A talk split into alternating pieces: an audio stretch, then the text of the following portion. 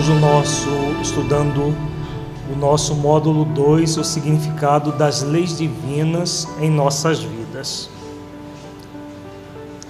Nós vamos continuar a refletir sobre o trabalho voluntário.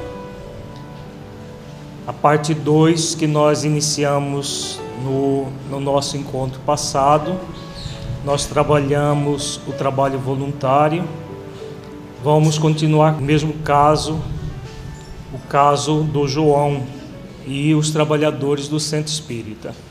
A parte 2, ainda teremos mais um encontro em que trabalharemos esse caso. O objetivo é refletir sobre o significado das leis divinas em nossas vidas, de modo a que possamos amá-las, respeitá-las e vivenciá-las. Então vamos fechar os olhos para meditar sobre o significado das leis divinas em nossas vidas. Entre em contato com você mesmo em essência, buscando sentir-se filho ou filha de Deus.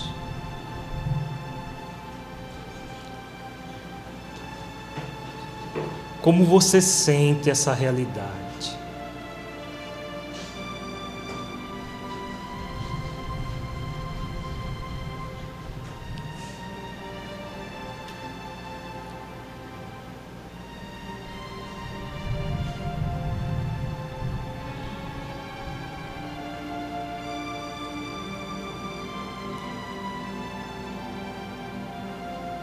Você assente de modo a se entregar plenamente a Deus e às leis divinas?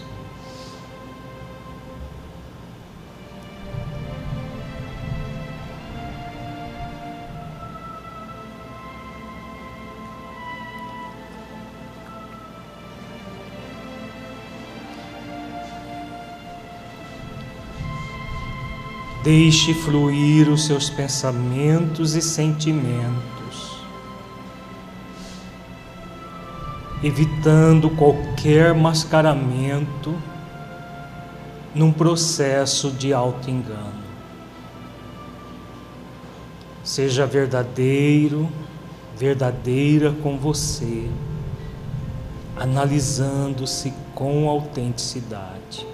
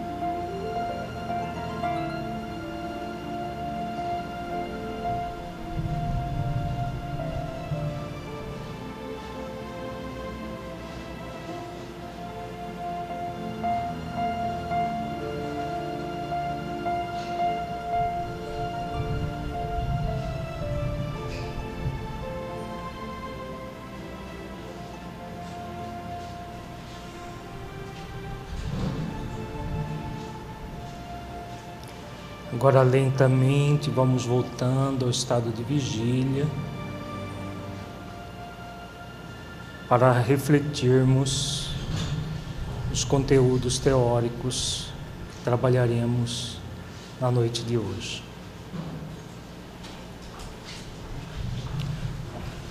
O caso que nós estamos estudando é do João. Ele é presidente de um centro espírita que tem vários colaboradores no seu quadro de trabalho.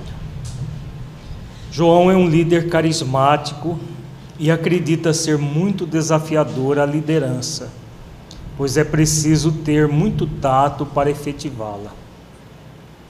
Pois, segundo ele, os trabalhadores estão prestando favores ao centro espírita e não devem ser exigidos na realização das tarefas, pois todos são voluntários e por isso devem fazer as atividades como podem. Em virtude disso, João tem muita dificuldade em conversar com algum dos dire diretores e colaboradores do centro, quando sabe que alguns, algum deles fez alguma coisa que destoa dos postulados espíritas. Pois, como todos são voluntários, João acredita que se falar alguma coisa, eles vão se melindrar e vão deixar a tarefa que estão afeitos. João diz que chamar a atenção deles para algum ponto falho é falta de caridade e que temos que ser tolerantes e indulgentes com relação às deficiências dos outros. Em razão disso, muitos problemas acontecem no centro espírita, tais como abordagens equivocadas na tribuna e no atendimento fraterno, faltas sem aviso, sem aviso prévio, dentre outros. Quando a situação se torna insustentável, João costuma dizer de uma forma indireta na reunião de diretoria que as pessoas não colaboram de uma forma correta nas atividades do centro e que são muito responsáveis quando faltam sem avisar. Costuma falar tudo isso com mágoa, sentindo-se injustiçado em suas atividades de liderança.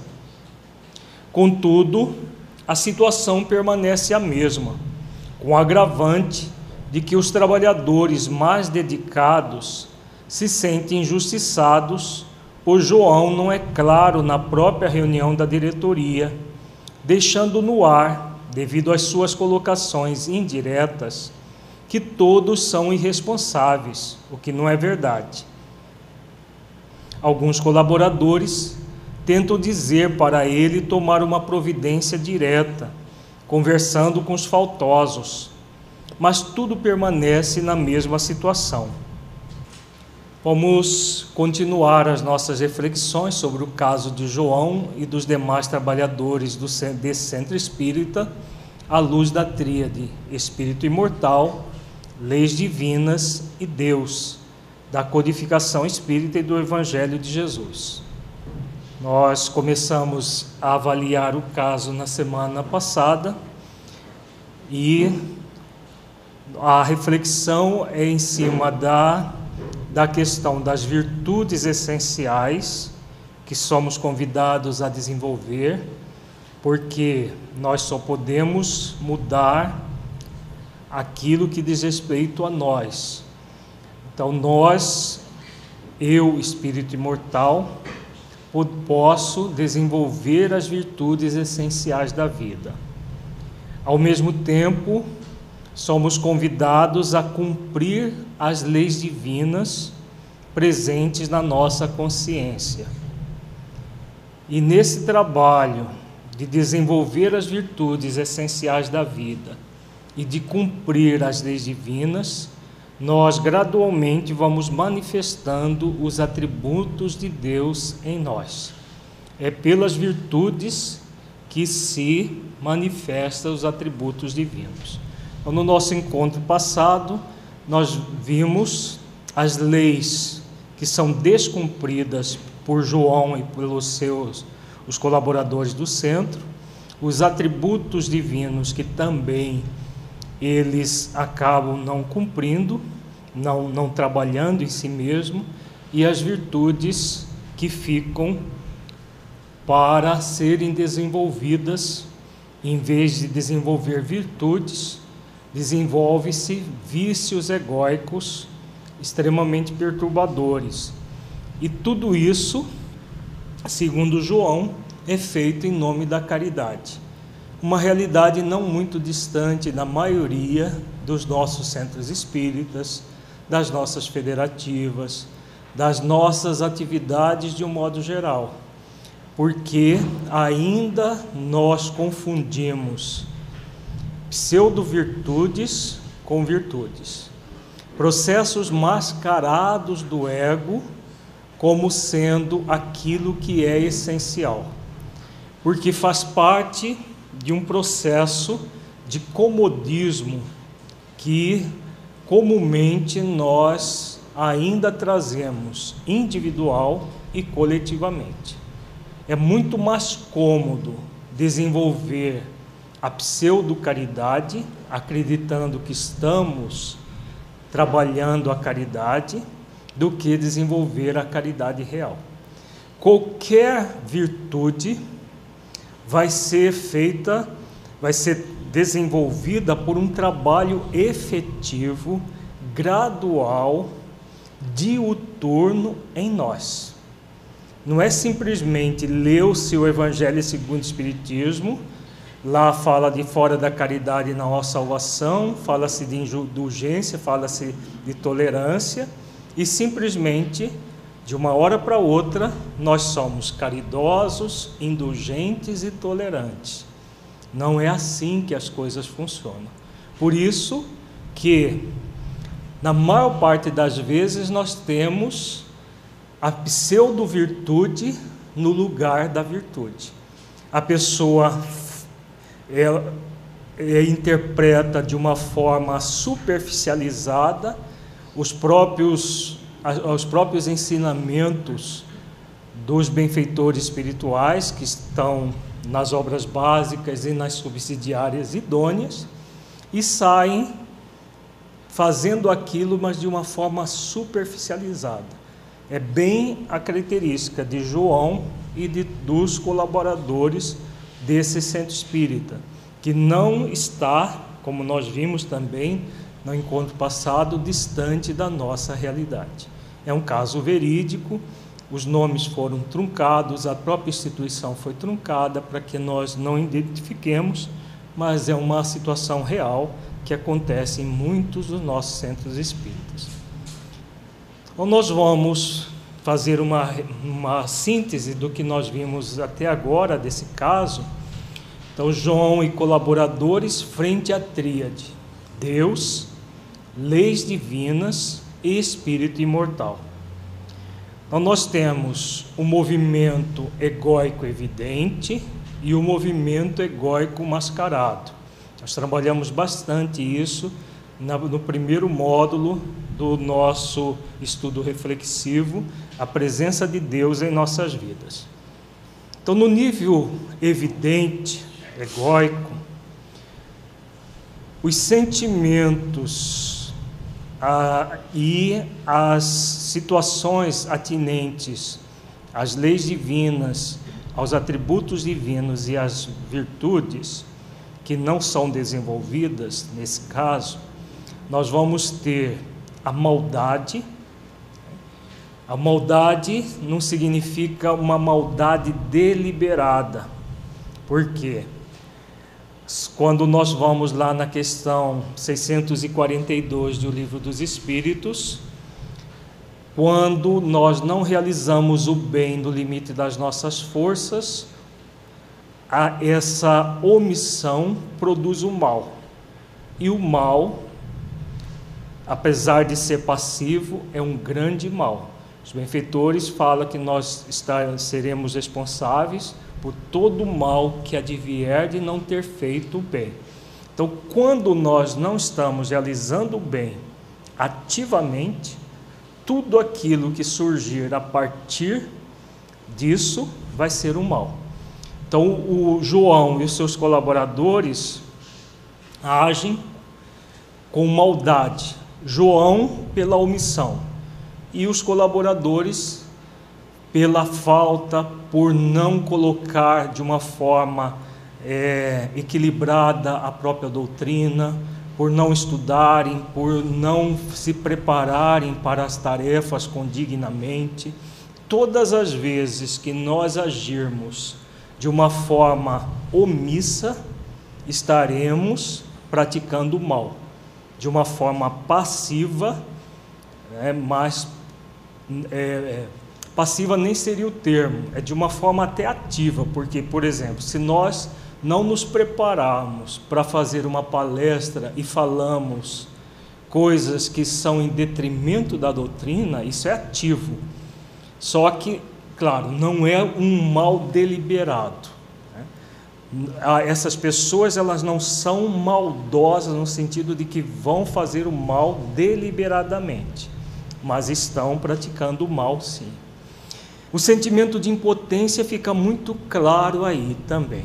Né? O João se sente impotente ao a dizer que ele é injustiçado porque as pessoas não colaboram, só que ele também não faz a parte dele, ele não desenvolve o poder real, a potência.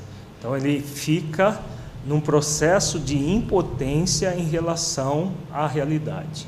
Os trabalhadores também se colocam como impotentes, não realizando as ações que lhes cabem no processo de eh, conduzir o centro espírita, de realizar as ações que eles são convidados a realizar. Porque é, essa visão de que o trabalhador voluntário trabalha na hora que quer, como quer e quando quer, né, da forma como quer, não é verdade. Porque se no trabalho remunerado nós temos obrigações a partir do contrato de trabalho, dentro de uma atividade no movimento espírita, também existe um contrato. Em que lugar está esse contrato? Onde está o contrato do, do trabalhador voluntário? Hã? Na consciência. É, assumir uma tarefa na seara de Jesus é muito mais grave do que assumir um trabalho voluntário, é um trabalho remunerado. Por quê? É voluntário porque nós não recebemos nada, financeiramente falando. Agora, ao assumir, porque ninguém nos obrigou, existem os convites para que nós trabalhemos, mas ninguém nos obriga. Ao assumir esse compromisso, não há como nós alegarmos que nós estamos fazendo favores ao presidente do centro, que nós estamos fazendo favor para Jesus, que nós somos trabalhadores de Jesus, né? nós somos convidados a estarmos no trabalho com Jesus. Agora, o trabalho com Jesus é a partir da nossa consciência. Então, não há justificativa para um movimento assim, seja por parte dos líderes, seja por parte dos liderados. Não é, falar nada porque ah, são voluntários e se for, for falar alguma coisa eles vão embora. Se forem embora, porque não estão conscientes da tarefa. Se ficarem melindrados, como se diz, é porque também não estão conscientes da tarefa. E é realizando as ações que devem ser realizadas, daqui a pouco nós vamos ver um texto evangélico em que Jesus fala sobre isso, é que nós realmente fazemos aquilo que deve ser feito. Há todo um processo de inconsciência de todos os envolvidos, tanto dos, do, do dirigente quanto dos trabalhadores, não colocam a consciência para agir e aí fica nessa inconsciência, nessa inibição da consciência. João se sente injustiçado, mas na verdade ele é o grande promotor da injustiça, porque ele não faz aquilo que é para ser feito, os outros também não fazem o que é para ser feito, e todos cometem injustiça perante a tarefa que se colocaram para desenvolver. Há uma volubilidade no sentido de que agem de uma forma volúvel frente ao compromisso consciencial que, traz, que todos trazem dentro de si. Há uma descaridade, apesar de se fazer tudo em nome da caridade, muito provavelmente os trabalhadores acham que estão praticando a caridade, né, os colaboradores. João acha que está praticando a, a, a, a caridade quando age da forma como age, mas na verdade estão fazendo exatamente o oposto, uma descaridade. O desamor fica muito claro, porque é um movimento profundamente desamoroso, contrário à lei de amor, justiça e caridade. João, quando as coisas não saem, não começam a extrapolar daquilo que ele acha razoável, ele que agia com pieguice antes passa a agir com rudeza. Ele que agia de uma maneira inautêntica passa a agir com rudeza quando fala que todos os trabalhadores são irresponsáveis, o que não é verdade. Existem aqueles que são responsáveis. Há uma negligência frente a todo o processo vivido, tanto da parte de João quanto dos demais colaboradores. Há um, um, também um movimento focado na inverdade. Todo movimento inautêntico, mascarado, ele está intimamente ligado com a inverdade, com a mentira, com a falsidade. E a preguiça está muito evidente. A preguiça, aquele sentimento muito cultuado que faz com que as pessoas vão levando as coisas.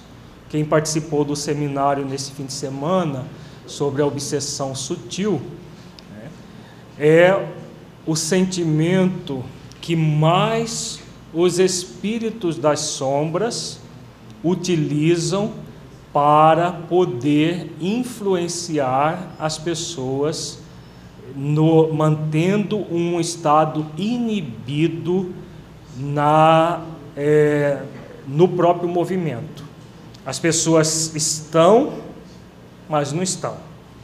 Estão na atividade, mas não estão inteiras na atividade. E a preguiça é super estimulada se somos convidados a, a, a, desenvolver todas as virtudes ao mesmo tempo ou se vamos priorizar umas e desenvolver depois outras. Na verdade, o, o processo é espontâneo e globalizado. Não existe um processo de desenvolver. Eu vou desenvolver toda a caridade depois eu volto para desenvolver o amor, depois eu volto para desenvolver serenidade, depois eu volto. Não, não é um processo assim. É um pro processo global em que nós vamos não nos preocupando de desenvolver as virtudes, mas nos ocupando no desenvolvimento delas gradualmente. Quando nós estamos desenvolvendo uma, nós já estamos desenvolvendo outra. Por exemplo, se nós estamos no exercício de amor, automaticamente nós estamos também no exercício de justiça e de caridade, porque tem a ver com a lei ampla de amor, justiça e caridade. O que nós recomendamos, às vezes, como terapeuta, é que a pessoa não fique preocupada em desenvolver tudo ao mesmo tempo.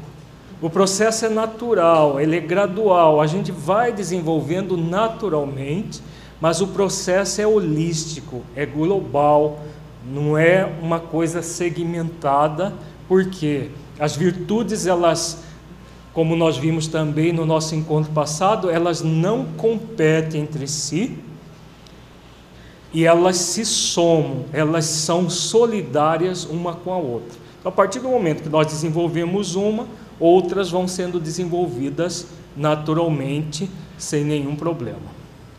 No nível do ego mascarado, nós temos a pseudo-bondade, que fica muito clara no, na postura de João. O João é exatamente aquele líder carismático que parece muito bom, mas que na verdade é o bonzinho. O bonzinho, ele está focado num, numa persona, a persona bonzinho, boazinha, né, é aquela pessoa que tem o movimento de estar sempre bem na foto. Ela contemporariza com todo mundo para ser aquele líder carismático que todo mundo aplaude, que todo mundo acha maravilhoso, nossa, que pessoa boa, que isso, que aquilo, mas na verdade, para ser assim, ele quer agradar gregos e troianos, quer contemporizar com tudo, e aí o que ele faz? Ele foca na inverdade ele foca na mentira e não na verdade libertadora. E aí cria essa pseudo-bondade, entra no movimento do personismo, do parecer e não do ser. Ele se movimenta também na pseudo-inalterabilidade, que é aquele movimento dele permanecer estagnado numa situação sem buscar aquilo que é para ser trabalhado, que é a sua individuação. Ele fica também num processo de pseudo-onipotência e de prepotência. Como ele tem a impotência muito forte, toda pessoa que nutre a impotência, num outro momento ela entra com a pseudo-onipotência e com a prepotência. Então, quando João chega na reunião de diretoria e fala que ninguém no centro colabora, essa rudeza, essa é um movimento prepotente da parte dele. A prepotência também aparece conosco, quando a pessoa é, reprime sentimentos em si. Ao reprimir sentimentos, ela tem essa ação prepotente em vez de desenvolver o poder real. Há uma pseudociência porque ele está sempre naquele movimento do conhecer superficialmente a verdade e a partir desse conhecimento superficial acredita que ele está realmente colocando a verdade. Quando ele diz que ele está praticando a caridade com as pessoas, ele acredita nisso. É, ele acredita que é assim. Isso é o que? Pseudociência. Porque não houve um aprofundamento da realidade da vida, da, do, do próprio conhecimento espírita, para poder colocar esse conhecimento em prática. E ao mesmo tempo também está acontecendo um processo de inautenticidade. Tudo falseado. O que somos convidados todos a realizar, tanto João, quanto os colaboradores, quanto nós todos na tarefa espírita. Somos convidados ao esforço essencial. Esse esforço essencial é o esforço de aprimoramento. Como nós acabamos de dizer agora há pouco, não é uma tarefa que se faz com leituras superficializadas da literatura espírita. É uma tarefa que é feita com esforço continuado, paciente e perseverante da nossa parte. Quando nós fazemos esforços, nós vamos desenvolver a bondade, que é o atributo do Criador que somos convidados a trazer para, para dentro de nós, superando tanto a maldade quanto a pseudo-bondade. Nós somos convidados à individuação, que esse movimento de buscar nos individualizar cada vez mais na nossa humanidade rumo à angelitude. Somos convidados à imutabilidade essencial, que é o movimento de nos sentirmos filhos de Deus num processo de progresso contínuo até a perfeição. Nós somos convidados à potência, o poder real de mudar as nossas vidas.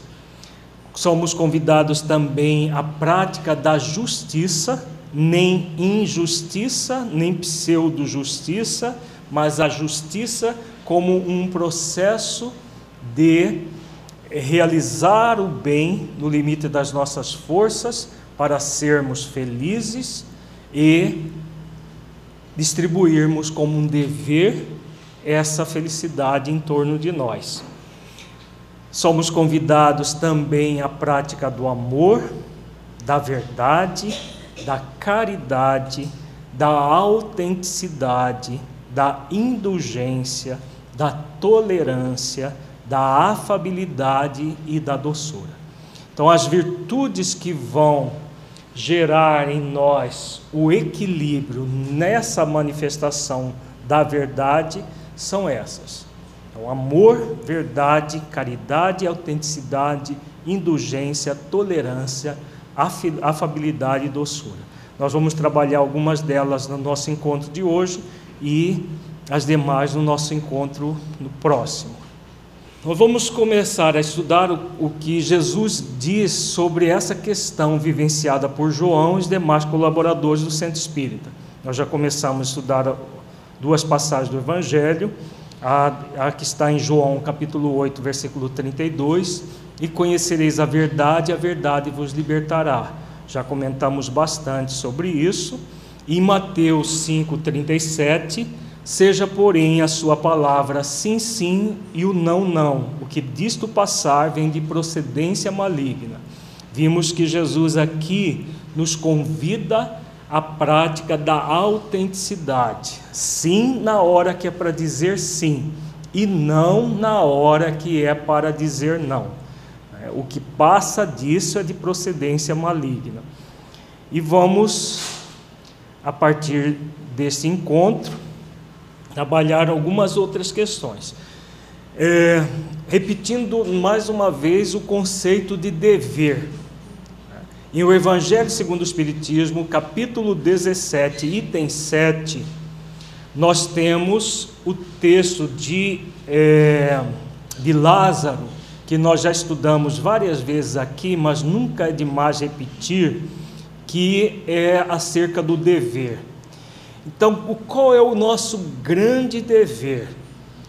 Ele diz que o dever é a obrigação moral da criatura para consigo mesma primeiro e em seguida para com os outros.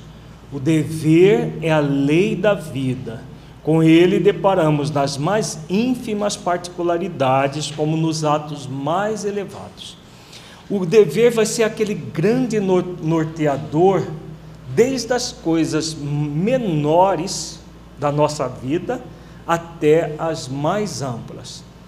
Então, observando ah, as pessoas desse centro espírita, João, presidente, e os demais colaboradores, nós vemos que, de uma certa forma, todos faltam com dever, inclusive os trabalhadores mais conscientes que pedem para João tomar uma providência, ele não toma e fica tudo por isso mesmo.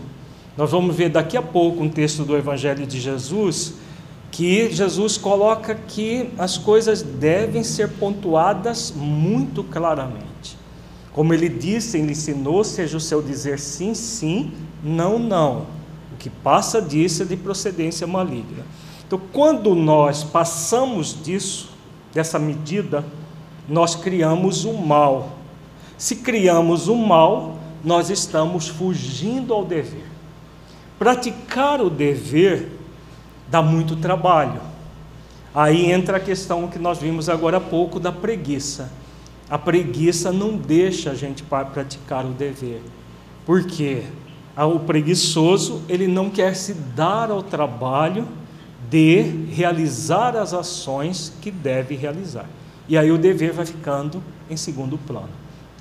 A consciência às vezes até grita para que o dever seja praticado e a pessoa não pratica porque é necessário trabalho. Um presidente permissivo, ele trabalha, mas não daquilo que deveria. Então vai ficando sempre alguma coisa deixada de lado, em segundo plano, e o dever de consciência não é realizado. Se quando a pessoa não diz sim, sim e não, não com ela, ela está dizendo um talvez para ela mesma, tem, passa por isso. Por quê? Você só vai ser autêntica para fora com os outros se você for autêntica com você mesmo. Tá? Então, o sim, sim, não, não, conosco chama-se o quê? Hum? A virtude e a autenticidade passa por onde? Pelo dever consciencial. Tá? Quando você diz sim à sua consciência, o que, que você está fazendo? Praticando o dever consciencial. Tá? Quando nós devemos dizer sim à consciência e dizemos não a ela, é o talvez que você falou. Porque Jesus não falou, existe meio sim e meio não. É sim, sim, não, não.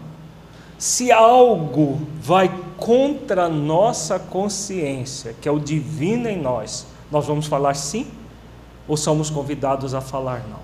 Somos convidados a falar não. Não. Isso não. Isto sim. O grande parâmetro vai ser o dever. Vejamos a continuidade aqui do, do texto de, de Lázaro. O dever íntimo do homem fica entregue ao seu livre-arbítrio. O aguilhão da consciência, guardião da probidade interior, o adverte e sustenta mas muitas vezes mostra-se impotente diante dos sofismas da paixão. Então vejamos, a consciência, é, é, o dever é esse aguilhão da consciência, guardião da probidade interior. Sim, sim, não, não. Tudo que é contrário à lei de amor, justiça e caridade vai receber da nossa consciência o quê? Tudo que é favorável, vai ao encontro da lei de amor, justiça e caridade. É sim. Tudo que é contrário à lei de amor, justiça e caridade. Tem como ser talvez? Tem como ser não? Ah, vamos deixar, vamos fazer de conta. Tem como? Para o guardião da probidade interior, não. Agora, para os sofismas da paixão, o que, que acontece? O sim vira não, o não vira sim, e fica aquela balbúrdia. É o que acontece nesse centro espírita. O sim vira não, o não vira sim, e cada um vai levando, vai levando. Mas é os são os sofismas da paixão que comanda, e não o aguilhão da consciência, guardião da probidade interior. Agora vejamos alguns textos do Evangelho que vão nos dar subsídio para melhor entendimento. Em Mateus capítulo 10, versículo 34, Jesus diz assim: Não penseis que vim trazer paz à terra, não vim trazer paz, mas espada. Jesus é o príncipe da paz. Como que o príncipe da paz diz que ele não veio trazer a paz, mas espada? Vejamos uma, um, um versículo equivalente em Lucas capítulo 12, versículo 51. Supondes que vim para dar paz à terra?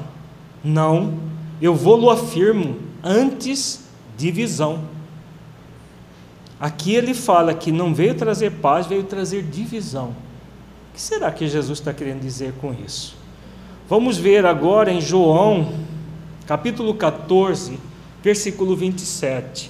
Jesus diz: Deixo-vos a paz, a minha paz vos dou. Não vou lá dou como a dá o mundo. Não se turbe o vosso coração e nem se atemorize. Então, o que está Jesus dizendo em João, em Lucas e Mateus? Parece que são incongruentes né, os dois primeiros versículos com o terceiro. Nos dois primeiros aqui estudados, ele diz que não veio trazer paz nem dar paz. E no, em João ele diz que ele deixa a paz. Jesus está sendo incongruente? Jesus fazia alguma coisa que fosse incongruente? Não, nunca. Então, né, esses versículos, eles têm uma razão de ser. Né? Vamos, vamos por parte, aqui no, no, no, no, no versículo de João tem a chave para a gente entender isso. Quando Jesus, que ele diz que deixa a paz, a minha paz vos dou, não vou lá dou como a dá o mundo, como é a paz do mundo? É uma paz superficial, fictícia. Esse centro espírita, onde João e os colaboradores trabalham, vivem em paz? A paz do mundo, sim. Ué, ninguém briga com ninguém. Cada um faz o que quer, na hora que quer e como quer.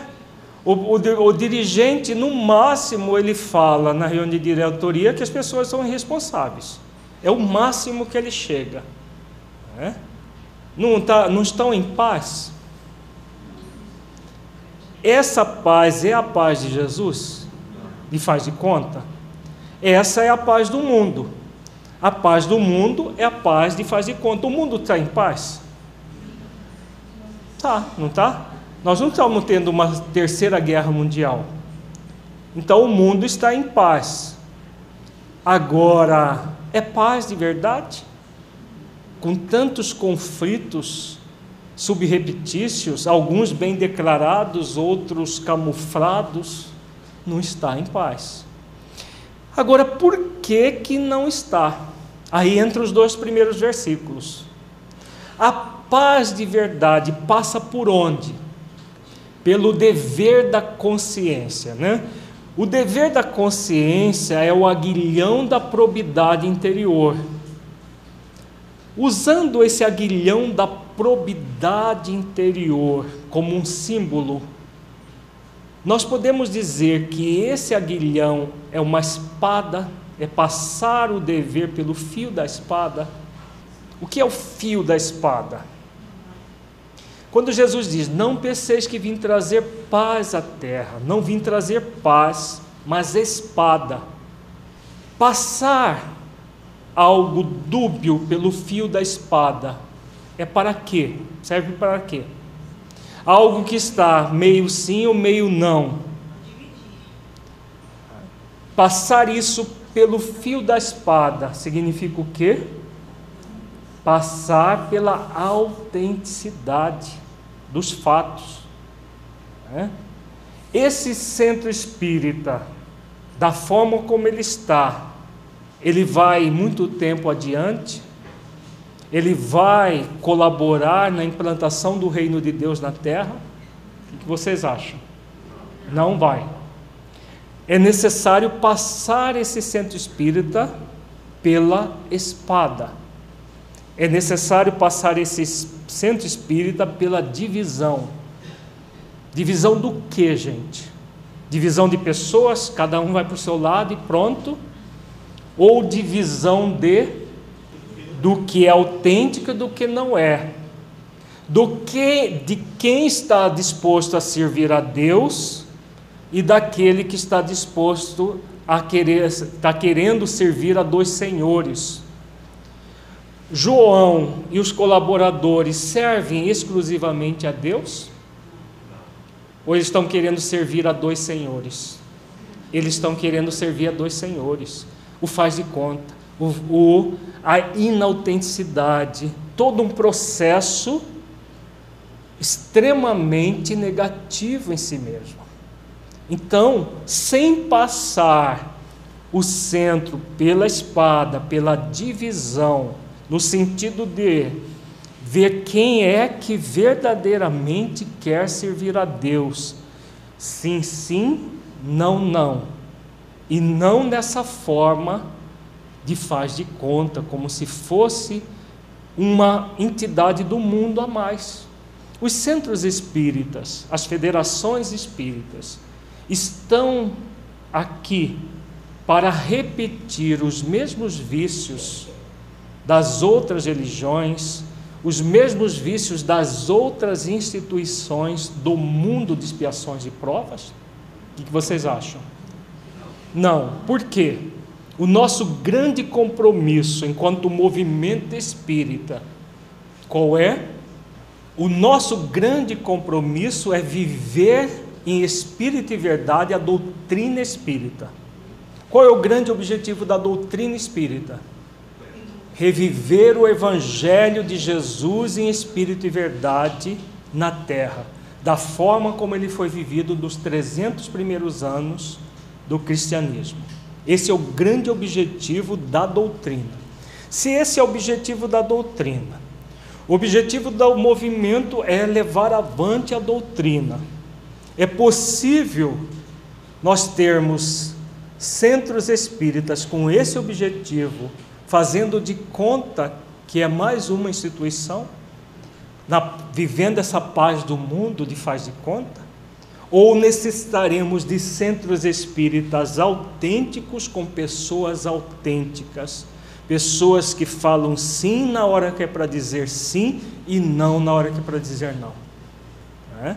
Então, é isso que é passar o centro no caso, não é só o centro, qualquer situação pela espada, para desenvolver a paz real, a paz de Jesus. A paz de Jesus está focada em quê? No dever consciencial, no aguilhão da consciência. Essa é a paz de Jesus. Deixo-vos a paz, a minha paz vos dou. Qualquer outro movimento é de faz de conta. É de faz de conta em que nós Fazemos de conta que está tudo bem, fazemos de conta que as coisas são assim e vamos empurrando as coisas com a barriga, como se diz. Não é dessa forma. A proposta de Jesus não é. Para termos coletivamente no centro espírita essa paz de Jesus, é preciso começar a passar as nossas concepções pela espada. É exatamente isso Passar pela espada no sentido de que toda e qualquer inautenticidade do meio sim ou do meio não deve ser passado pela espada em nós para vivermos a pessoa autêntica, que fala sim na hora que é para dizer sim e não na hora que é para dizer não. Se nós não fizermos isso, por exemplo, se João não fizer isso consigo mesmo, ele não vai ter como fazer isso com os outros.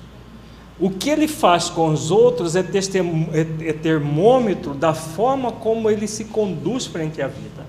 Ele se conduz frente à vida no personismo, no faz, do, na persona do bonzinho e não da pessoa do bom, daquele que quer desenvolver o bem em si mesmo, que quer ser verdadeiramente bom e o bom, ele só realmente estará nessa direção se ele buscar o dever consciencial. O João, pela própria atitude dele, ele percebe que não está cumprindo o dever consciencial. Tanto é que quando as coisas extrapolam, ele vai para a reunião de diretoria e coloca. Só que coloca de uma forma autoritária, não de uma forma com autoridade, como é a proposta de Jesus. Tá? Vamos ver como que Jesus lidaria com essa questão. Ele diz isso em Mateus 18, 15 a 17. Esse texto é um dos mais importantes do Evangelho nessa questão do relacionamento interpessoal nas igrejas cristãs. O centro espírita moderno é uma igreja cristã, não igreja institucionalizada, mas igreja enquanto pessoas congregando a mesma ideia. Vejamos o que Jesus diz: Ora, se teu irmão pecar contra ti, vai e repreende-o entre ti e ele só. Se te ouvir, ganhaste a teu irmão. Mas se não te ouvir, leva ainda contigo um ou dois para que pela boca de duas ou três testemunhas toda palavra seja confirmada. E se não as escutar, dize-o à igreja. E se também não escutar a igreja, considera-o como um gentio e publicano. O texto é claro, mas tem algumas nuances aqui muito significativas para nós aprender, para nós refletirmos. Tem tudo a ver com seja o seu dizer sim, sim, não, não. Tem tudo a ver com esse da espada e da divisão. Então vejamos. Vamos colocar isso no, no ambiente moderno, do centro espírita, porque é o que nós estamos refletindo aqui hoje. Se o teu irmão pecar contra ti, vamos supor que nós temos um, uma querela com um companheiro de trabalho. Como que normalmente as pessoas agem? Ou ficam de mal, e cada um vai para o seu lado, os dois bicudos, um para cada um para o seu lado, né, de mal, só falta trocar de mal como criancinha, né? ou ficam fazendo de conta que nada aconteceu. Aqueles sorrisinhos amarelos, né? dá o tapinha nas costas, né?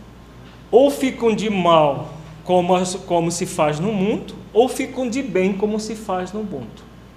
Mas falam mal por trás. Por quê? Porque é um processo de pseudo-bondade e não de bondade real.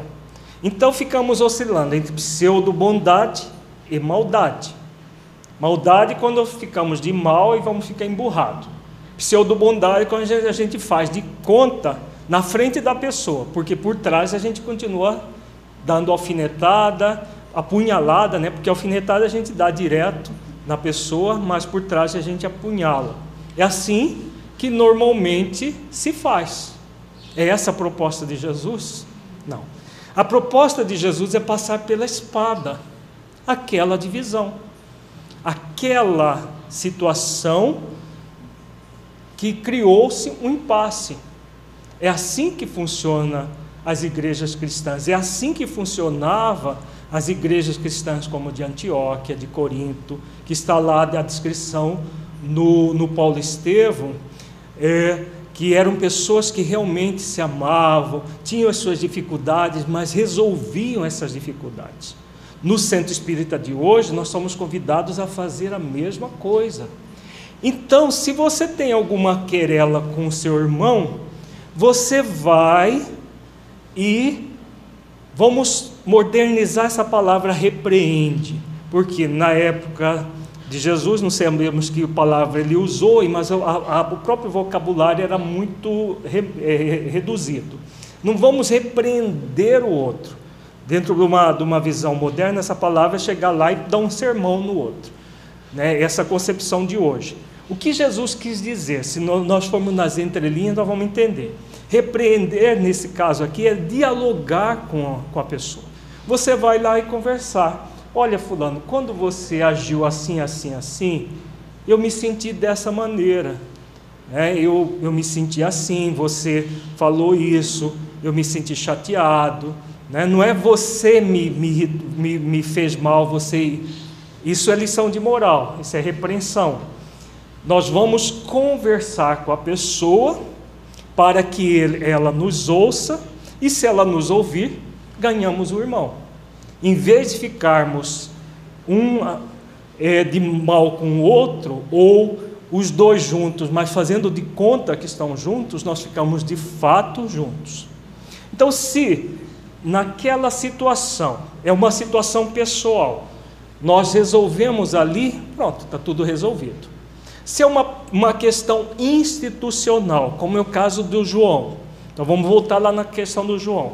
Ele é o presidente. O presidente tem um compromisso de direcionar adequadamente o centro espírita. Então, o que, que ele vai fazer? Ele vai chamar o trabalhador e vai conversar com aquele trabalhador, vai dialogar com ele. O que, que está acontecendo? Você se comprometeu para, com essa tarefa, assim, assim, assim, você não está vindo, ou você é, é, vem e faz de qualquer jeito, porque você tem falado isso, tem colocado isto, e isso não procede perante a, a doutrina espírita, então ele vai conversar. Se o outro reconhecer, bom, realmente eu estou faltando, e, vou, e, e, e aceitar as ponderações, resolveu aquilo. Enquanto a, a, a, aquela, aquele, aquele problema está, pelo menos, trabalhado. Se a pessoa continuar com a mesma postura, aí é uma questão de novamente voltar a conversar com ele. Mas supondo que a pessoa não ouça, o que, que nós vamos fazer? Nós vamos reunir. Jesus chama, ele fala aqui, um ou dois, leva ainda contigo um ou dois. Então nós vamos trazer outras pessoas. Então, a diretoria do centro, por exemplo, tem um presidente, tem um vice-presidente. Então podemos ter o, responsável por aquele setor, aquele departamento, aquela coordenadoria, varia de acordo com cada um. Então você vai o presidente mais a, a pessoa responsável pelo departamento, conversar com o trabalhador. Então vai, vão conversar, vão, vão ver o que, que pode ser feito, o que, que pode, como, como se ele pode ser ajudado. Tudo isso vai ser trabalhado de uma forma autêntica. Né? Não é dando lição de moral no outro. Daqui a pouco nós vamos ver um, um texto do Evangelho segundo o Espiritismo que mostra como fazer isso. E na, no, na, na próxima semana nós vamos estudar as virtudes que somos convidados a desenvolver nessas, nesse momento. É, então, por enquanto, nós estamos trabalhando o que fazer. Semana que vem, nós trabalharemos também no como, em termos das virtudes a serem desenvolvidas. Mas há toda uma conversa com mais, mais pessoas para ver se a pessoa muda, se ela realmente assume um compromisso com base no dever. Comumente, o que, que as pessoas falam? Não, não vou falar nada porque senão vai melindrar. Se melindrar e sair do centro, o que, que nós podemos fazer? Orar por ela só. Né? E rogar a Deus que a ajude a entender as coisas.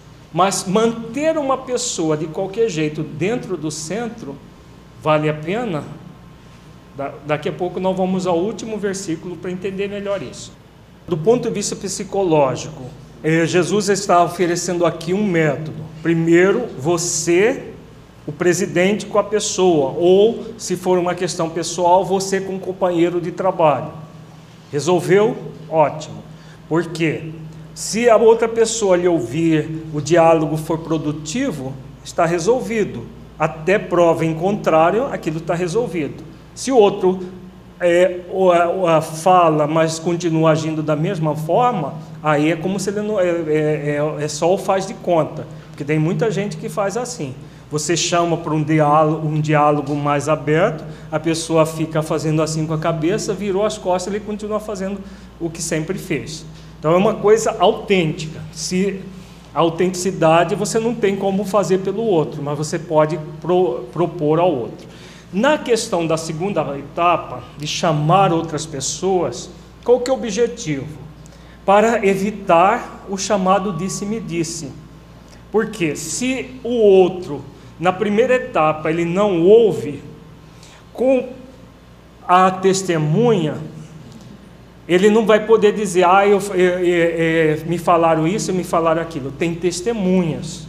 Por isso que Jesus fala, ah, pela boca de duas ou três testemunhas. Então, quando nós reunimos uma coordenadoria, ou a presidência da, da federativa, ou presidência do centro, e vai conversar com as pessoas, nós vamos também trabalhar no sentido coletivo do processo. Não é eu, não sou eu contra você. Porque tem gente que leva isso sempre no aspecto pessoal. O presidente está contra mim. Não. O objetivo é coletivo de criar um trabalho harmonioso para todos e não um trabalho falseado é, como nós estamos acostumados. Tá? Depois Jesus fala da terceira etapa. E se não as escutar, dize-o à igreja. E o que quer dizer a igreja no tempos de hoje? Quem é a nossa igreja? A diretoria. Né? A diretoria, junto com os demais colaboradores do centro, vão tratar daquele assunto. Por exemplo, faltar a reunião de, de é, ele a pessoa está escalada para expor e não vai e não avisa. Como que nós vamos é, resolver isso? Chama aqueles que estão com essa falta e vamos conversar. Vamos chegar a um denominador comum na reunião de diretoria. A pessoa que assume um compromisso com uma coordenadoria e nunca aparece nas próprias reuniões de diretoria, nas reuniões de, de trabalho. A pessoa mal vai no dia que tem alguma tarefa para fazer nem sabe direito como ela vai fazer a tarefa, porque ela não participa do planejamento. Tá? Então, o que, que está acontecendo? Uma falta. Reúne-se as pessoas e vamos tratar do assunto com aquele irmão que está faltoso. Se ele não escuta a diretoria, ele não escuta aqueles que têm um compromisso para levar avante a tarefa, o que Jesus recomenda? Considera-o como um gentio e publicano. O que será que Jesus está querendo dizer aqui, gente? Jesus está, está dizendo para a gente maltratar a pessoa, ficar de mal dela. Jamais Jesus faria isso, né? Vejamos o que é gentio. Gentio, na época, ainda entendido todo aquele não judeu que não compreendia a essência do Deus único. Publicano era aqueles cobradores de impostos. Normalmente eram pessoas corruptas que cobravam imposto de uns, escorchava outros, eram, eh, eram subornados, então tinha todo esse processo da má vida. Então, quando Jesus diz, considera-o como um gentio e publicano, o que é isso dentro de uma visão da, do movimento espírita hoje? Que ele não está preparado para a tarefa. E se ele não está preparado por uma tarefa dessa responsabilidade, nós vamos mantê-lo a qualquer custo para fazer número de trabalhadores no centro, na federação, em qualquer lugar que seja, do movimento espírita. É o que Jesus recomenda aqui, exatamente. Não vamos mantê-lo a qualquer custo, porque tem que ser, tem que ter muito trabalhador. O que nós devemos ter dentro dos centros espíritas é são trabalhadores realmente focados e direcionados para essa é, a, a, a, contribuição da implantação do reino de Deus nas terras. Isso, claro que não significa trabalhadores perfeitos, porque nós não vamos ter ninguém trabalhador perfeito dentro do centro espírita, dentro das instituições espíritas, mas trabalhadores que querem se aperfeiçoar, trabalhadores que querem verdadeiramente contribuir se transformando em pessoas melhores, ajudando outros a fazerem o mesmo. Ah, uma pergunta: a pessoa que age errado não é o que mais precisa do trabalho espírita, então é melhor colocá-lo numa, numa posição não comprometedora?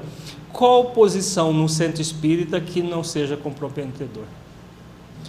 Todas necessitam de assiduidade, todas necessitam de, necessitam de responsabilidade, necessitam de autenticidade. Se a pessoa não está disposta a questões mínimas, porque a autenticidade é mínimo. Nós não estamos falando de pessoas humildes e caridosas ao extremo, novos Bezerras de Menezes, novos. É, Joana, nova Joana de Anjos encarnado, não é isso. Estamos falando de mínimo, coisas mínimas.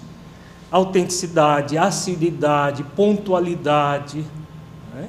que são coisas mínimas. Qual tarefa espírita que A pessoa pode vir de vez em quando, a pessoa é, não avisa se ela, não, se ela vem, se ela não vem, ninguém sabe se, se ela vem, se ela não vem. Bom, né? então, claro, os, não são os sãos que precisam de médicos, ensinou Jesus, isso é verdade. Agora, o doente que não quer se tornar saudável, dá para cuidar de outros doentes? Ou ele precisa primeiro querer ser saudável para cuidar de outros doentes? Então, nós somos trabalhadores espíritas, o trabalhador espírita é aquele doente que quer ser saudável e quando ele já está um pouquinho melhor, ele já começa a ajudar outras pessoas a serem saudáveis. Agora, quando Jesus fala aqui do considerar gentil e publicano, é porque a pessoa nem quer se tornar saudável. Então, se ele nem quer, é, é preciso que ele esteja numa atividade que não se ele vier bem, se ele não vier, não tem problema. Ele, por exemplo, ele pode ser frequentador do centro. Né? O frequentador, se não vier num dia, vai fazer falta? Nenhum. Né? Porque ele é apenas frequentador. Até que ele se resolva por realmente querer ser um trabalhador efetivo da seara de Jesus. É muito grave ser um trabalhador da seara de Jesus. Então é necessário que nós paremos com essa pieguice no movimento espírita, porque a sua pergunta representa muita coisa do que as pessoas colocam. Não, mas tem que ajudar as pessoas. Aí nós prejudicamos a causa por causa das pessoas. É exatamente o que faz João com seu grupo de trabalhadores. Prejudica a causa espírita que é a mesma coisa que a causa cristã. O centro espírita fica aquele centro morno, as pessoas mornas, o frequentador chega lá, aquela, aquele centro, as pessoas falando em detrimento da doutrina na tribuna, as pessoas no atendimento fraterno falando coisas simplistas. Não é o que a maioria dos centros espíritas fazem hoje? Infelizmente é. Né? Infelizmente é. O movimento espírita já era para estar muito melhor se nós fôssemos mais autênticos, se nós fôssemos mais cristãos. E o cristão não é aquele que fica fazendo, tendo movimento de pieguice. O cristão é aquele autêntico que fala sim na hora que é para dizer sim, não na hora que é para dizer não. Está claro aqui no texto. Né? Só não enxerga quem não quer. Né? Então, quando Jesus fala, considera-o como um gentio e publicano, é aquele que não está preparado para um trabalho dentro de uma igreja cristã. Igreja com I maiúsculo, da igreja no sentido de congregação de pessoas verdadeiramente cristãs, que o centro espírita é convidado a ser. É aquele que está usando da igreja e não servindo a igreja exatamente. Tem muita gente que quer ser o bonzinho, né? que quer ser aquele que é o está focado no exibir, né? é aquele, a pessoa exibida, aquela voltada para fora. Então ela quer parecer bom, aí ele vai lá ser trabalhador do centro. Quando não tem alguma coisa mais importante para fazer, na hora que tem alguma coisa importante na visão dele, ele falta. Né? Se tiver alguma coisa mais interessante, ele não quer nem saber da tarefa, porque está focado fora, ele não está ainda consciente do objetivo da, do, da tarefa. Então ele quer se promover pelo trabalho de Jesus e não se promover espiritualmente realizando a tarefa com Jesus. A tarefa com Jesus é no coração com consciência de si. Estar na tarefa para se promover pessoalmente, para falar que é bom, para falar que é voluntário no centro tal, é muito fácil, cômodo. É o que ocupa cargos e não os encargos exatamente. Né? Porque a preguiça, toda uma série, mas principalmente nem é a inconsciência em relação à proposta cristã. Tá? É fundamental que nós ressignifiquemos essas questões no movimento espírita. E quando Jesus fala, considera-o como gentio e publicano, é respeitar o livre-arbítrio dele de não querer participar de uma tarefa verdadeiramente cristã, né, sem forçá-lo a estar aqui, sabendo que ele não tem uma postura correta para estar aqui. É um respeito ao livre-arbítrio. Só que aquela, aquele respeito do, da, da lei de liberdade em conjunto com a lei de responsabilidade. Normalmente nós queremos respeitar a lei de liberdade, é o que o João faz, mas não respeita a lei de responsabilidade. Então ele respeita no sentido de que as pessoas são voluntárias, então elas fazem favor. Isso, na verdade, não é, é, é, é pretensamente respeitar a lei de liberdade, porque a lei de liberdade não quer dizer libertinagem. Libertinagem é aquele movimento de que eu faço como eu quero, na hora que eu quero e se eu quero. Numa atividade social, é possível isso, gente? Nós somos totalmente livres para fazer o que nós queremos, na hora que quisermos e se quisermos? Não é. E se nós tivermos um centro espírita assim, nós temos um, teremos um centro espírita com uma falsa liberdade. É a paz do mundo que Jesus fala. Né? A lei de liberdade está intimamente ligada à lei de responsabilidade. Eu sou livre desde que eu cumpra o aguilhão da consciência, que eu esteja em, em sintonia com o aguilhão da consciência, com o dever consciencial. Quando eu estou em sintonia com o dever consciencial, eu sou plenamente livre. Não é o que nós estudamos na, na, sessão da semana passada? Quando é que nós somos verdadeiramente livres? Lembra? Nós falamos isso. Quando nós estamos com a verdade. Conhecereis a verdade, e a verdade vos libertará. Então, quando nós estamos em sintonia com a verdade, nós somos totalmente livres. Quando nós estamos no movimento mentiroso, nós criamos amarras. No caso da pessoa que é um voluntário, que acha que ele pode fazer na hora que ele quer, se quer e como quer, ele está escravizado a situações de irresponsabilidade que ele ainda nem se dá conta. E quem é que deve se dar conta? A igreja.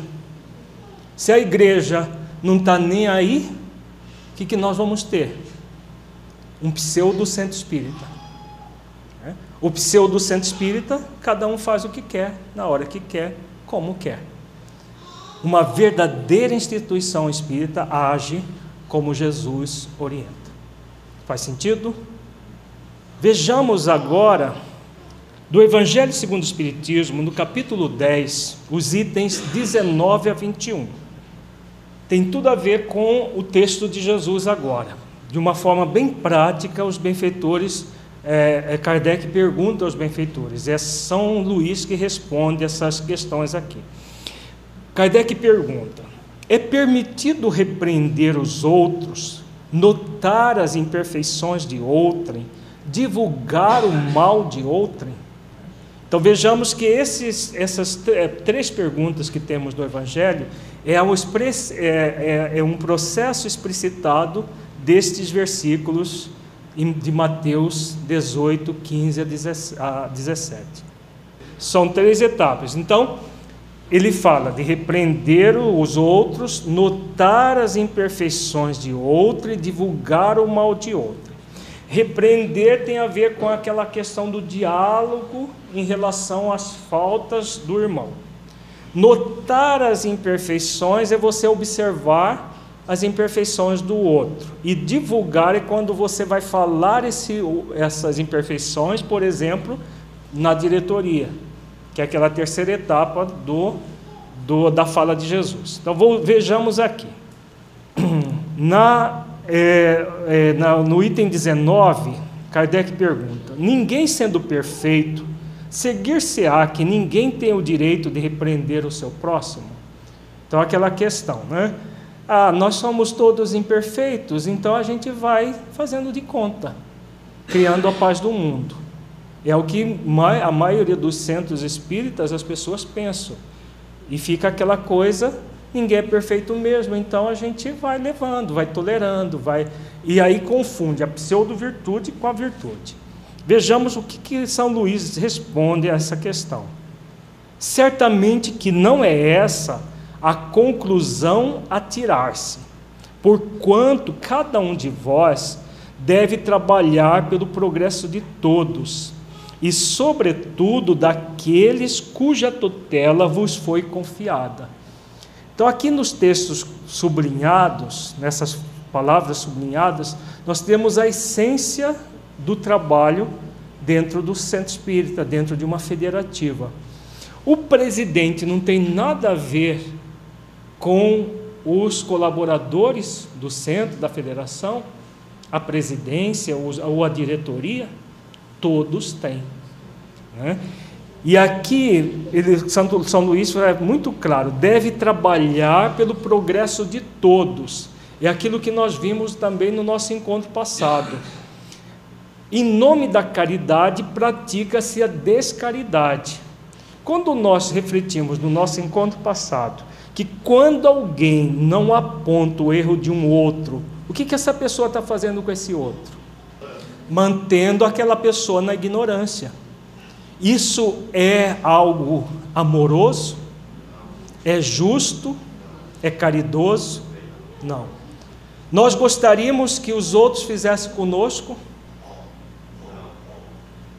Se a pessoa está, se ela não está no movimento do auto-engano, está realmente buscando a verdade para que a verdade a liberte, como é a proposta cristã, ela vai querer que alguém realmente chegue e fale para ela.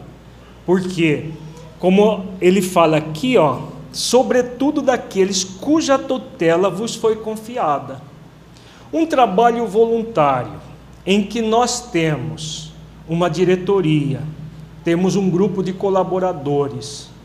Esse grupo de colaboradores não está sendo tutelada por essa diretoria? É uma tutela, claro, baseada em eleições, baseada, mas normalmente é baseado em, salvo os donos de centros espíritas que existem por aí, baseado em uma liderança construída ao longo do tempo, não é? Né? Existem as aberrações que fogem à regra, mas normalmente é baseado numa liderança. Os líderes não têm uma responsabilidade sobre os liderados? Consciencial tem e muito grande. Então, no nível do dever consciencial, o líder tem dever com ele e com todos aqueles que estão afetos à administração dele.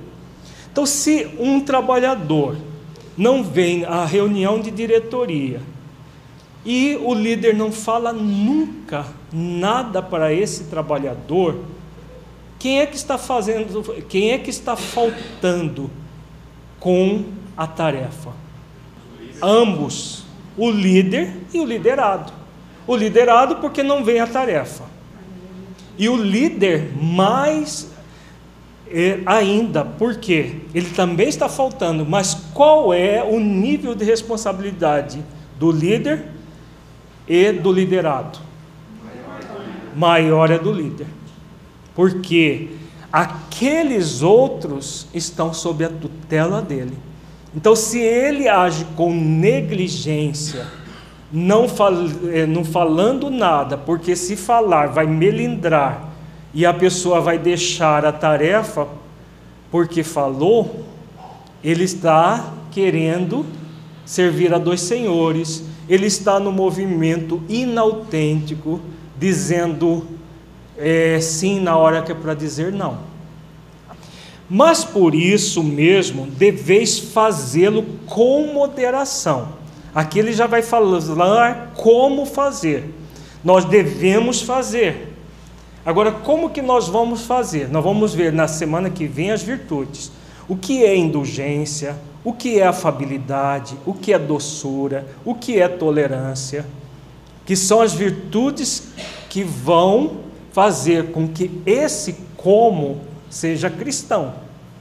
Porque nós podemos chegar lá com a pessoa e colocar a autoestima dela no chão você é relapso, porque você é, é, é, promete fa fazer e não faz, onde já se viu, podemos dar uma lição de moral, a pessoa sair até meio aleijada, é, espiritualmente falando. Tá? Por isso, São Luís recomenda aqui moderação para um fim útil e não como as mais das vezes pelo prazer de denegrir.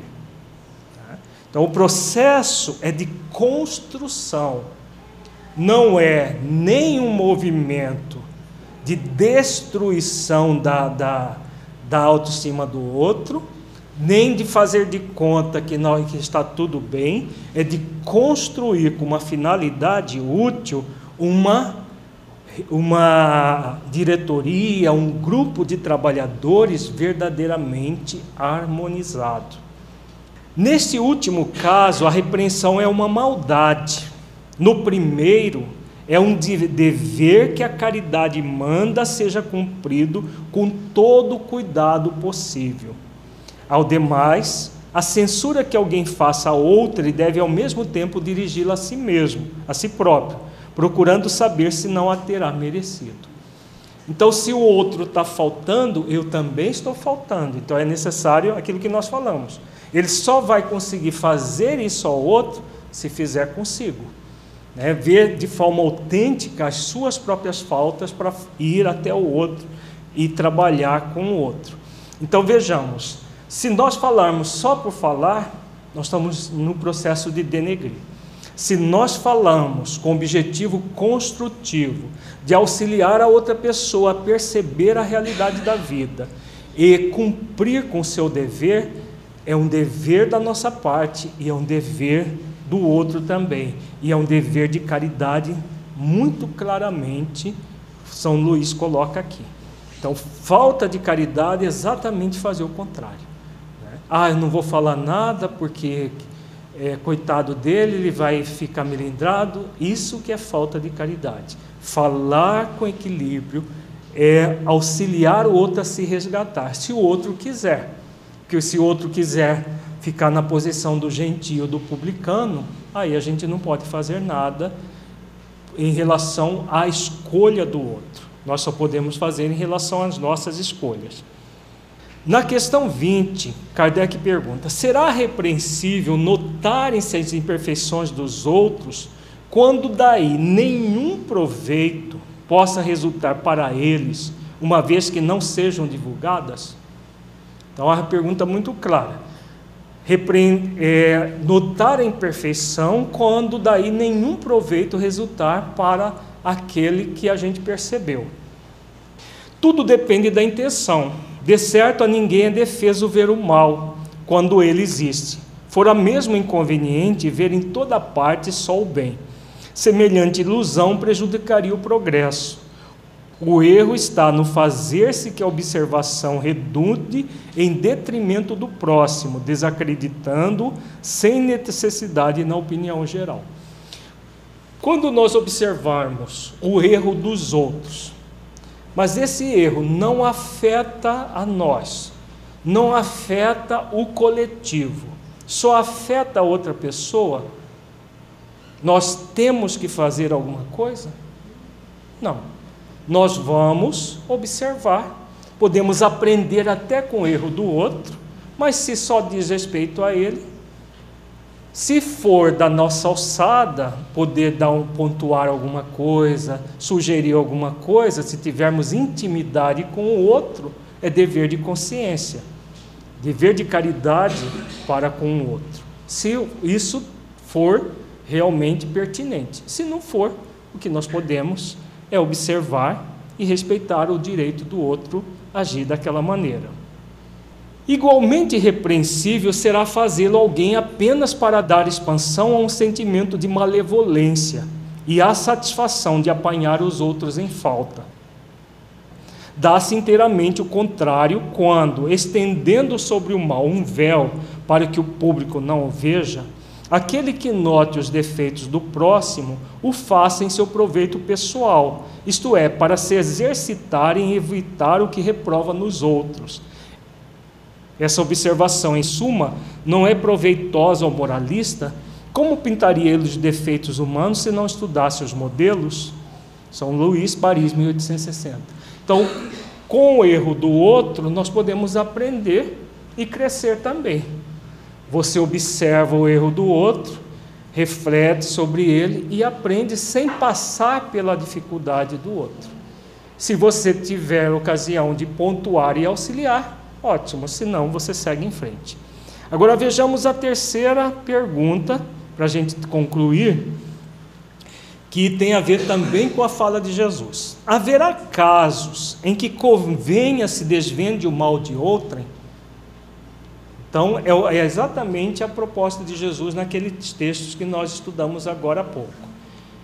Vejamos a, a resposta. É muito delicada esta questão, e para resolvê-la, necessário se toma apelar para a caridade bem compreendida. Se as imperfeições de uma pessoa só a ela prejudicam, nenhuma utilidade haverá nunca em divulgá-la. Se, porém, pode acarretar prejuízo a terceiros, deve-se atender de preferência ao interesse do maior número. É o que acontece no centro espírita. Então, se alguém traz as suas imperfeições, por exemplo, a pessoa falta e não comunica, não, não tem assiduidade, não tem pontualidade, fala coisas pessoais em nome da doutrina o que, que ela está fazendo? Ela está prejudicando só ela mesma? Não. Ela está prejudicando a coletividade. Quando é um processo, um problema pessoal que só diz respeito a ela, é aquela questão. Você pode até estudar aquilo do outro, aprender, pontuar se for necessário, mas na questão coletiva jamais poder, podemos ter, tergiversar. É, nós, nós até podemos contemporizar e fazer de conta que está tudo bem, mas jamais devemos fazer isso, porque o dever consciencial nos pede observar a maioria que não deve ser prejudicada por uma minoria. É o que Santo Agostinho, é São Luís coloca. Vejamos a continuidade aqui. Segundo as circunstâncias, Desmascarar a hipocrisia e a mentira pode constituir um dever, pois mais vale cair um homem do que virem muitos a ser suas vítimas. Em tal caso, deve-se pesar a soma das vantagens e dos inconvenientes. Então, aqui é o que Jesus coloca lá: tratar a pessoa como um publicano ou um gentio.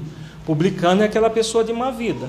Então, essa pessoa que não quer porque já foi chamada em particular, já foi chamada no grupo menor, foi chamada na igreja, que é o grupo maior, o grupo da, só da, da diretoria atinente a ela, depois de toda a diretoria do centro. Chamada atenção, conversada, e ela não quer se colocar como realmente um trabalhador com uma postura e uma proposta cristã, é preferível que ela não esteja na tarefa até que ela queira agir assim. O gentio publicano são aquelas pessoas eh, de uma vida e que ficam no movimento delas, com elas mesmas, fazendo mal. O fariseu, ele pensa que sabe, ele pensa que é bom, ele pensa que.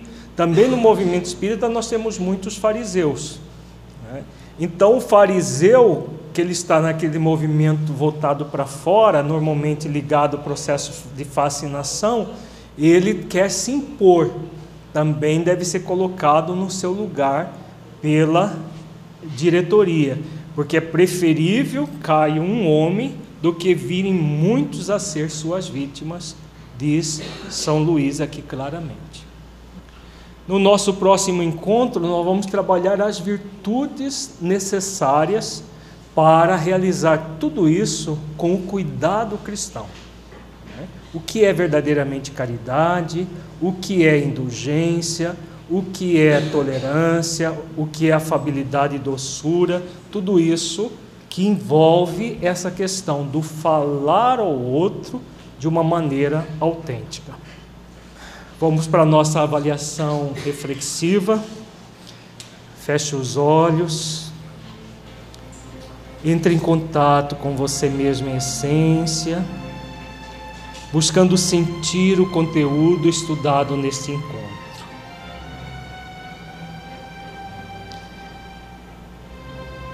O que você entendeu do conteúdo que se aplique à sua vida?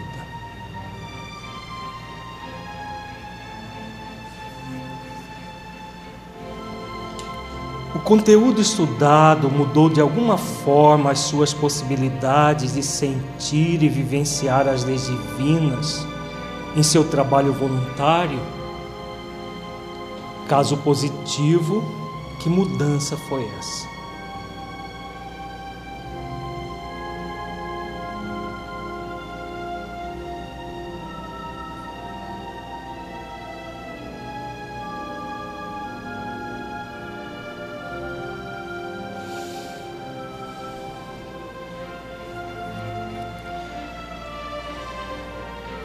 Neste encontro, refletimos sobre o conceito do dever consciencial, da verdade, da paz geradora da harmonia, da autenticidade e da franqueza.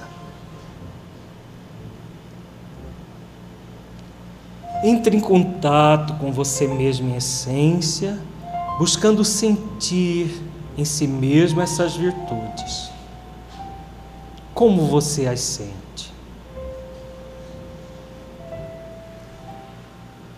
A partir do entendimento mais profundo do sentido das leis divinas no trabalho voluntário e do desenvolvimento das virtudes essenciais, como uma praxis dessas leis, houve uma ampliação da vontade de desenvolver essas virtudes? Como é isso para você?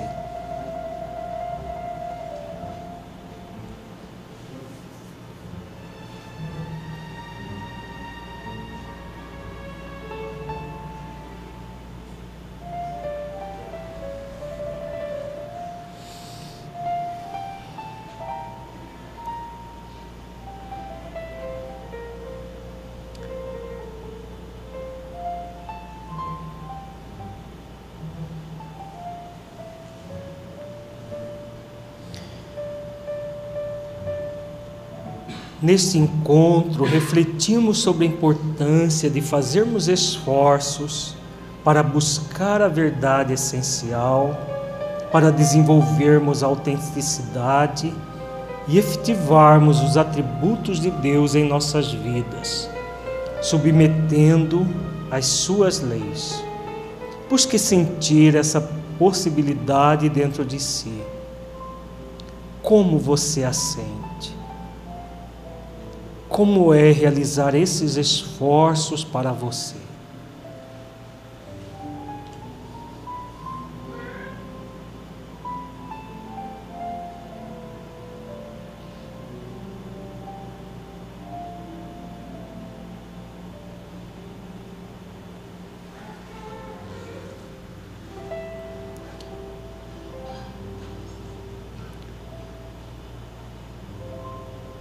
Você compreendeu a necessidade de fazer esforços para desenvolver esse, esses atributos divinos em sua intimidade, constru, construindo o reino de Deus dentro de si mesmo?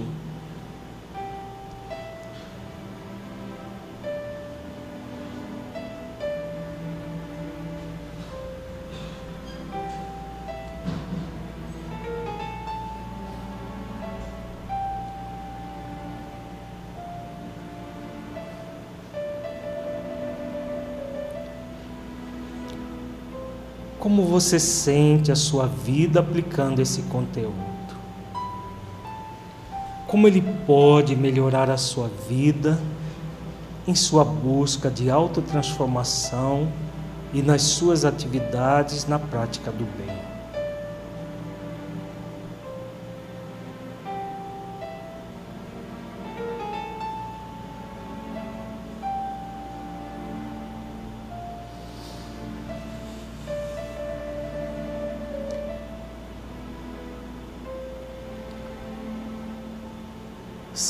Sinta-se agora um espírito imortal que traz em si mesmo a determinação divina de evoluir até a perfeição relativa, pelo conhecimento pleno e cumprimento das leis divinas, pela prática das virtudes e pela busca da unidade com Deus.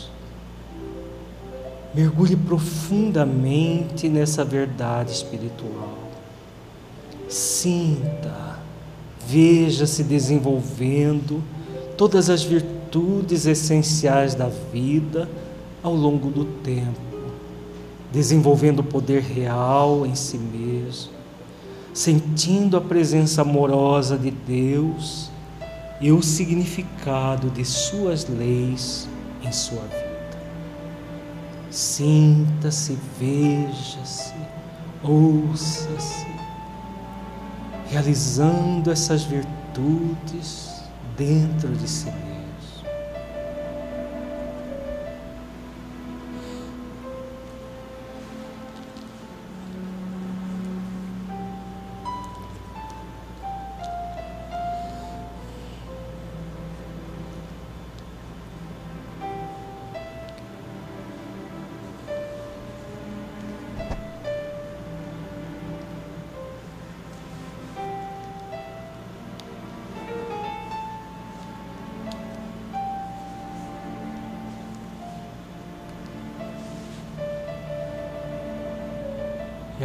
Vamos elevar os nossos pensamentos em oração, rogando a Deus que nos abençoe e ampare.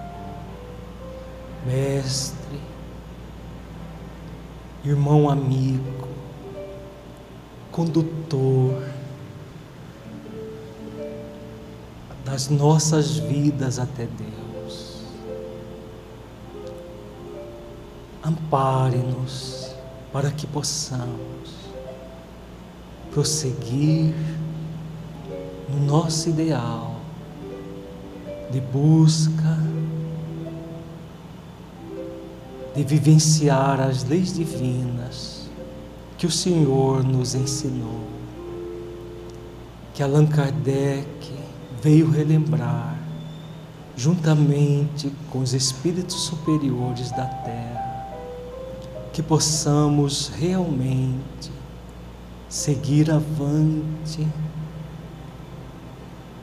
trazendo esses conteúdos para as nossas vidas, para que não sejam vãs todos esses ensinamentos, não sejam vãos em nós mesmos, que sejamos cada vez mais autênticos cada vez mais cristãos.